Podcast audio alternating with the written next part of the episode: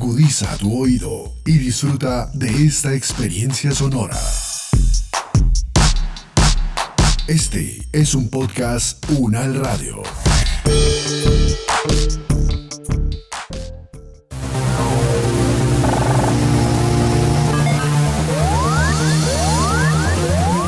Siete días en el mundo. Les damos la bienvenida a Análisis Unal, Siete días en el mundo, una selección de las noticias que nos deja la semana del 4 al 10 de abril del 2021. Comenzamos. Los conflictos, las relaciones entre los países, las elecciones presidenciales, regionales y legislativas, la conformación geopolítica del mundo, en un recorrido por los hechos más importantes de los últimos siete días. Siete días en el mundo. El pacto nuclear en Viena. El pasado 6 de abril se dio el regreso a las negociaciones luego de tres años de incumplimientos. En la primera jornada de diálogo realizada en Viena, aunque sin Estados Unidos en la misma mesa, todas las partes acordaron la formación de dos grupos de expertos, uno enfocado en el levantamiento de las sanciones reimpuestas por el gobierno estadounidense y el otro centrado en la reanudación de compromisos por parte de Teherán. Analizamos el panorama de las negociaciones con Kevin Ari Levin, sociólogo y secretario del Departamento de Medio Oriente de la Universidad Nacional de La Plata, Argentina. Para que se dé un acuerdo eh, que, puede llegar a ser un proceso largo, se tienen que dar, me parece, dos condiciones. Una es que parece no haber un consenso incluso al, interior de la administración estadounidense sobre cuál es el objetivo de política exterior. Eh, si nosotros miramos las intervenciones de los últimos días, parecería que hay funcionarios dentro de la nueva administración Biden que tienden más a reflotar el acuerdo de una forma similar o idéntica a la que existía antes del gobierno anterior y hay otros que plantean que en realidad lo que debería eh, producirse es un acuerdo que sea más restrictivo con respecto a Irán y que les tienda una, una especie de correa más corta con un régimen más eh, ajustado de sanciones y demás pero también se tiene que dar un clima en las negociaciones que permita este tipo de concesiones. El ministro de Relaciones Exteriores eh, iraní, eh, Javad Zarif, lo que dijo fue que era importante el rol francés en presionar a Estados Unidos, porque Irán en este sentido no está diciendo que se rehusan a un nuevo tipo de acuerdo o incluso volver al acuerdo anterior, lo que están haciendo es poner una condición. Si Estados Unidos quiere ir con una agenda abierta y discutir el futuro de las sanciones, entonces Irán está diciendo desde ahora no va a haber un resultado en estas negociaciones. Pero, dice Javasari, si Estados Unidos está dispuesto en un gesto de buena fe a levantar las sanciones que están perjudicando la economía iraní en un contexto muy particular de la economía mundial, entonces Irán va a estar predispuesto de forma diferente. Y esto parecería que no es una decisión a la que todavía se, se ha llegado en Washington y por eso el gobierno iraní está apelando a la intervención de las otras potencias. Profesor Kevin Aril Levin, secretario del Departamento de Medio Oriente de la Universidad Nacional de La Plata, Argentina, gracias por estar en Análisis UNAL. Siete días en Vladimir Putin promulgó la ley que le permitirá dos periodos más en el poder. El presidente de Rusia, Vladimir Putin, sancionó la ley que le permitirá permanecer en el Kremlin hasta el año 2036, al darle el derecho a presentarse a la reelección en dos ocasiones más. El documento fue publicado en el portal oficial ruso de información legal este lunes. ¿Qué implicaciones tiene la nueva ley? Esto le preguntamos a Vladimir Rubinsky, internacionalista y profesor de la Universidad ICESI de Cali.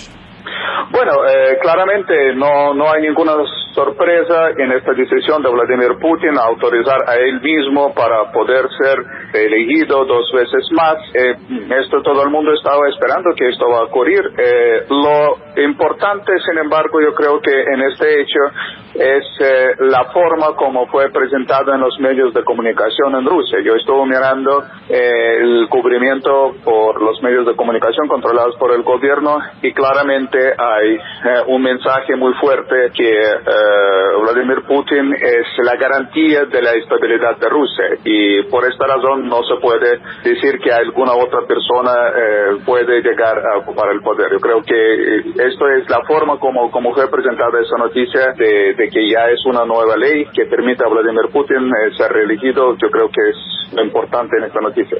Eh, es muy probable que esto pueda ocurrir. Eh, la explicación, eh, o por lo menos buscaron una excusa jurídica, dar una explicación, la Corte Constitucional de Rusia, de Rusia diciendo que como, como hay una nueva versión de la Constitución rusa, entonces esto no cuenta para Vladimir Putin como los periodos presidenciales anteriores. como como se, se, se, comienza, se puede comenzar de nuevo. Y sin embargo, yo también creo que lo que busca Vladimir Putin es eh, dejar abiertas todas las posibilidades para él mismo, dependiendo de la situación en 2024, cuando tendrán que tener lugar las nuevas elecciones presidenciales en Rusia. Entonces, lo que quiere Vladimir Putin es dejar todas las puertas abiertas para él, dependiendo del contexto, dependiendo de la situación que va a estar en ese entonces en Rusia, tomar la decisión. Eh, efectivamente, Rusia vive ahora los tiempos muy difíciles en cuanto el ejercicio de la política cada vez hay menos oportunidades para la oposición real eh, en Rusia para salir y hablar en público. Eh, hay un fortalecimiento del papel de estos sectores que en ruso se llama siloviki, o sea, la gente eh, de la policía, del ejército, que ahora prácticamente toman las decisiones. Y yo creo que esto también tiene unos riesgos fuertes para Vladimir Putin, porque en cualquier régimen, incluso en Rusia, la gente está cansada viendo la misma persona en el tope del poder todo el tiempo. Además, por ahora, pues las cosas están más o menos bien en Rusia, aunque cada vez la gente vive más difícil, hay mayores dificultades en la economía y eso también significa que cualquier problema que Rusia va a tener va a estar asociado con Vladimir Putin. Yo creo que él entiende eso también y por esta razón lo que me parece que él, en primer lugar él quiere dejar todas las posibilidades abiertas para él y tomar la decisión en el último momento. Profesor Vladimir Rubinsky, muchas gracias por acompañarnos desde la Universidad ICESI de Cali. Saber para interpretar. Ángela María Robledo y Francia Márquez lanzaron sus candidaturas a la presidencia de Colombia para las elecciones del 2022.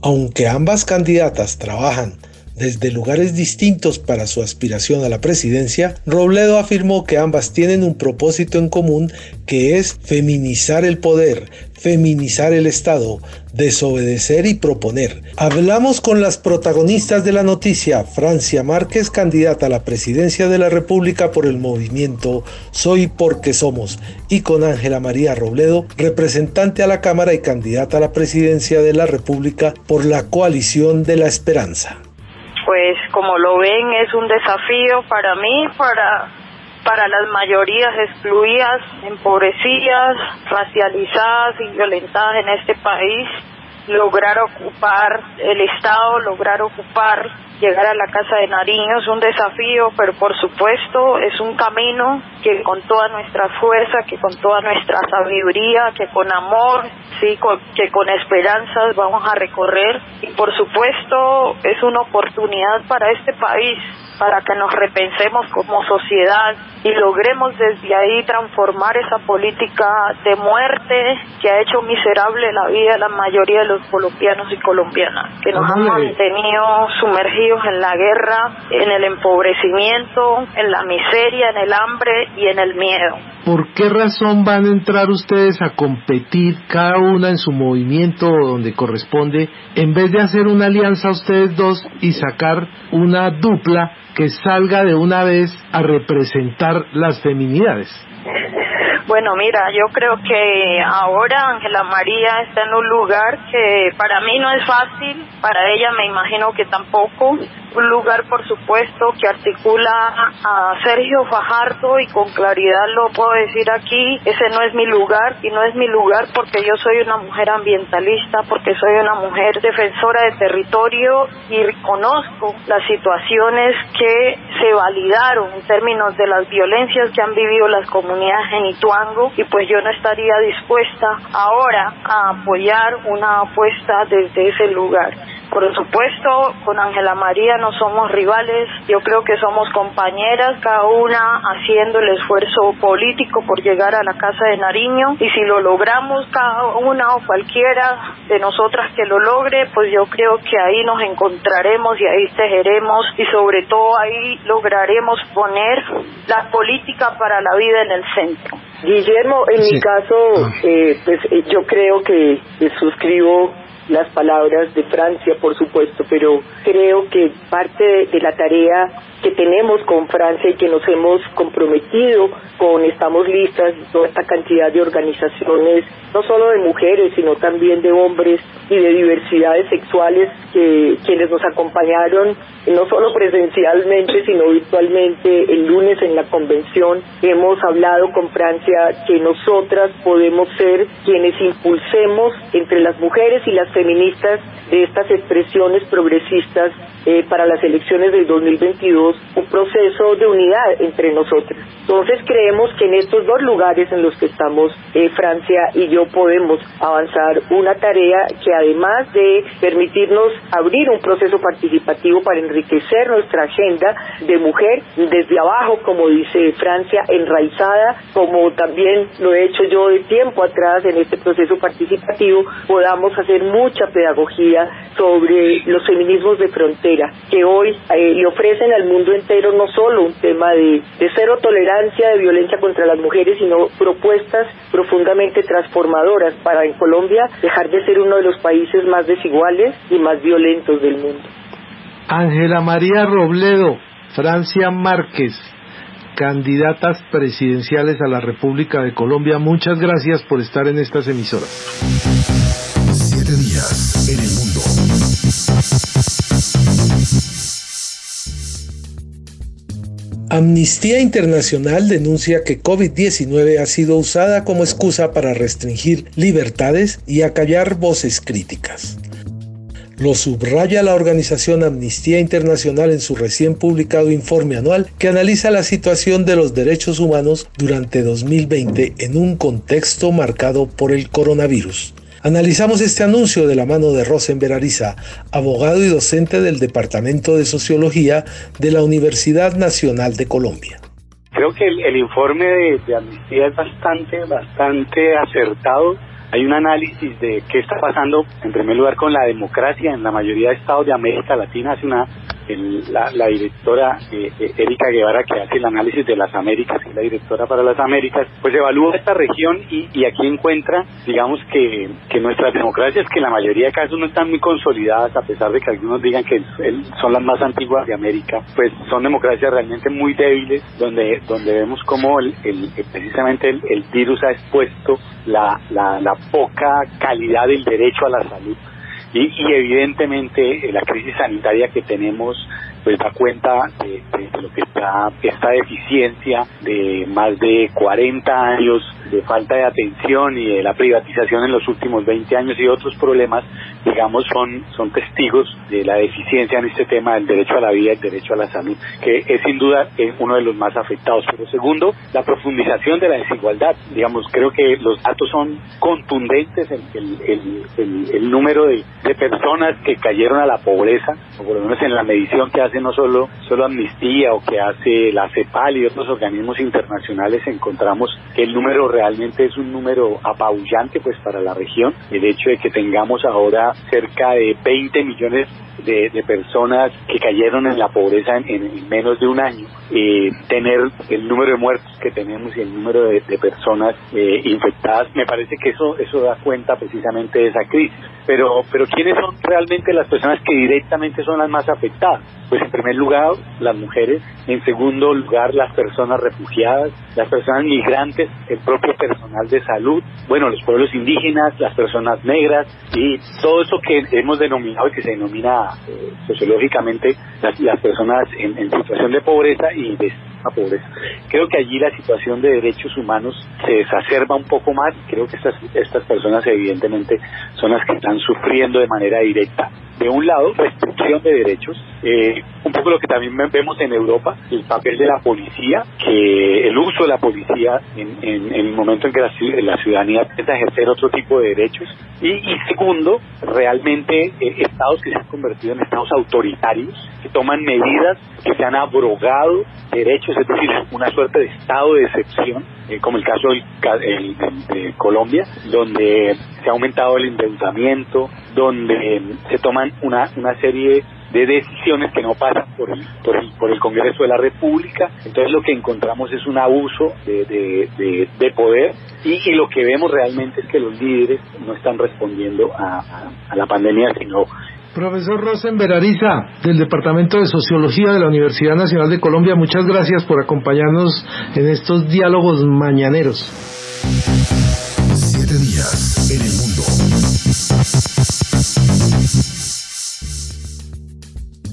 Joe Biden anunció su reforma fiscal por 2.5 billones de dólares.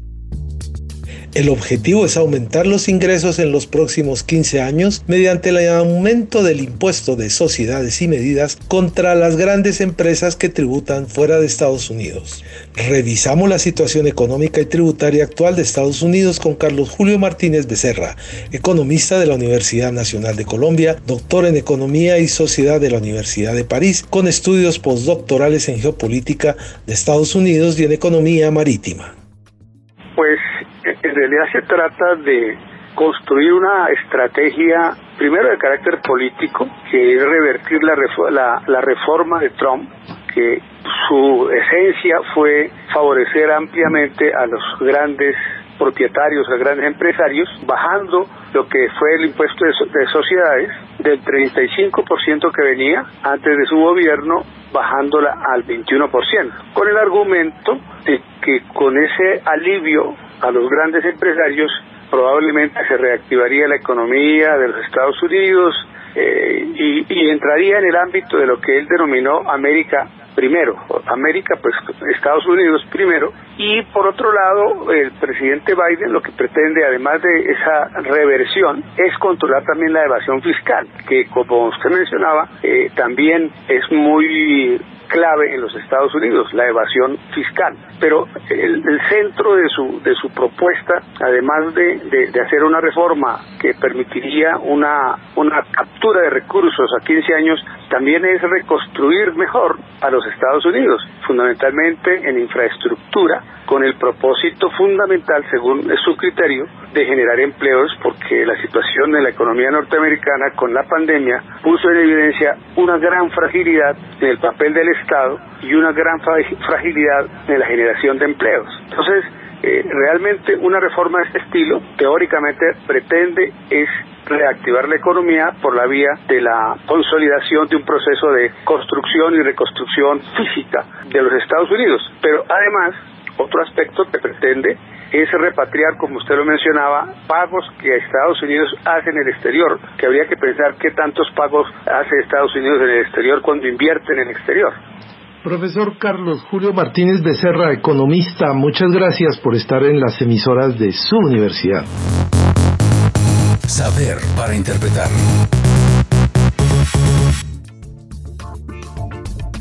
Hasta aquí el recuento de algunas de las noticias que nos dejó esta semana. Les dejamos con la ventana del internacionalista del profesor Andrés Molano y su reflexión de hoy. Groenlandia, un territorio geoeconómico. Nos escuchamos el próximo viernes con los acontecimientos más importantes que ocurren cada semana y su análisis.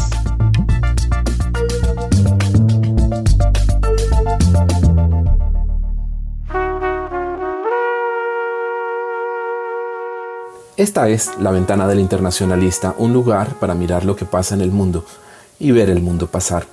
Hasta hace poco era bastante inusual oír hablar de Groenlandia. A lo sumo se la mencionaría en las clases de geografía como esa gran isla de nombre paradójico, significa tierra verde, aunque en realidad es o ha sido hasta ahora una tierra predominantemente blanca, cubierta de hielo, ubicada al extremo del hemisferio norte, entre el Atlántico y el Ártico, y mayoritariamente despoblada, o en las clases de historia, en las que aprendimos que fue descubierta por Eric el Rojo, padre del explorador vikingo Leif Erikson, uno de los primeros europeos en poner pie en América, cuatro siglos antes de la llegada de Cristóbal Colón al nuevo continente. Y hasta ahí. Después, silencio o olvido sobre este territorio vinculado al reino de Dinamarca, pero dotado de una enorme autonomía para el manejo de sus propios asuntos. De repente, sin embargo, Groenlandia se ha vuelto protagonista recurrente de los titulares de prensa por razones de la mayor importancia geopolítica. En agosto de 2019 salió a la luz el interés del entonces presidente de los Estados Unidos, Donald Trump, de comprar Groenlandia a Dinamarca, tal como hicieron sus predecesores con la Luisiana francesa en 1803 y con Alaska, comprada a Rusia en 1867, o con las que hoy se llaman Islas Vírgenes estadounidenses, adquiridas precisamente a Dinamarca en 1917. Un interés por otra parte, que ya había demostrado el presidente Harry Truman, quien al despuntar la Guerra Fría ofreció en vano 100 millones de dólares a los daneses a cambio de la isla. Un dato que sirve para subrayar que la idea de Trump, por insólita que pareciera, era algo más que una de tantas ocurrencias del anterior inquilino de la Casa Blanca. Idea ciertamente que nació sin futuro y sigue sin tenerlo, aunque sí lo tengan, y de qué modo, las razones geoestratégicas que la inspiraron y no solo geoestratégicas, sino también, para decirlo de algún modo, geoeconómicas. Pues resulta que en Groenlandia se encuentra uno de los más grandes yacimientos de tierras raras del planeta. Tierras raras. Es decir, 17 elementos químicos, formados por el escandio, itrio y otros 15 del grupo de los lantánidos, entre ellos el neodimio, el disprocio y el olmio, que son raros porque no suelen encontrarse en altas concentraciones en la naturaleza y que, al valor de su rareza, añaden el hecho de ser esenciales para la fabricación de productos de alta tecnología y también para el aprovechamiento de las energías renovables.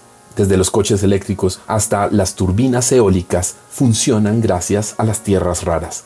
No sorprende, entonces, que el resultado de las elecciones generales que tuvieron lugar en Groenlandia el pasado martes y que, en circunstancias normales, habría importado a duras penas a sus 56.000 habitantes, haya merecido tanta atención más allá de los confines de la isla. Porque en ellas el vencedor ha sido el Partido Socialista, la base de cuya plataforma electoral, que le ha valido el 36% de los votos, es precisamente su férrea oposición a un megaproyecto minero que, de ser implementado, haría de Groenlandia el mayor productor de tierras raras de Occidente. Una decisión tomada por apenas 9.912 groenlandeses. Óigase bien, 9.912 groenlandeses sobre uno de los recursos naturales más deseados, más valiosos, más competidos y más necesarios en todo el mundo. Lo que ocurre en Las Vegas, dicen por ahí, se queda en Las Vegas. Lo que ha ocurrido esta semana en Groenlandia difícilmente concierne solamente a Groenlandia.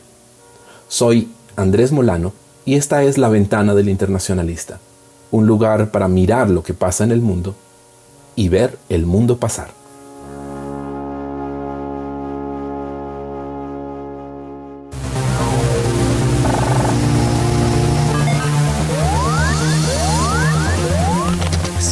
En el mundo.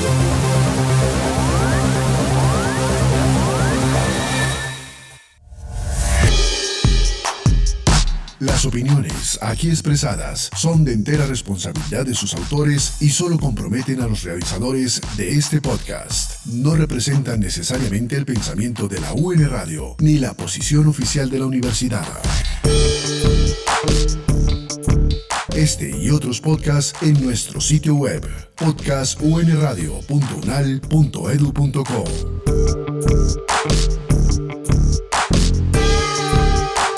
Universidad Nacional de Colombia, proyecto cultural, científico y colectivo de nación.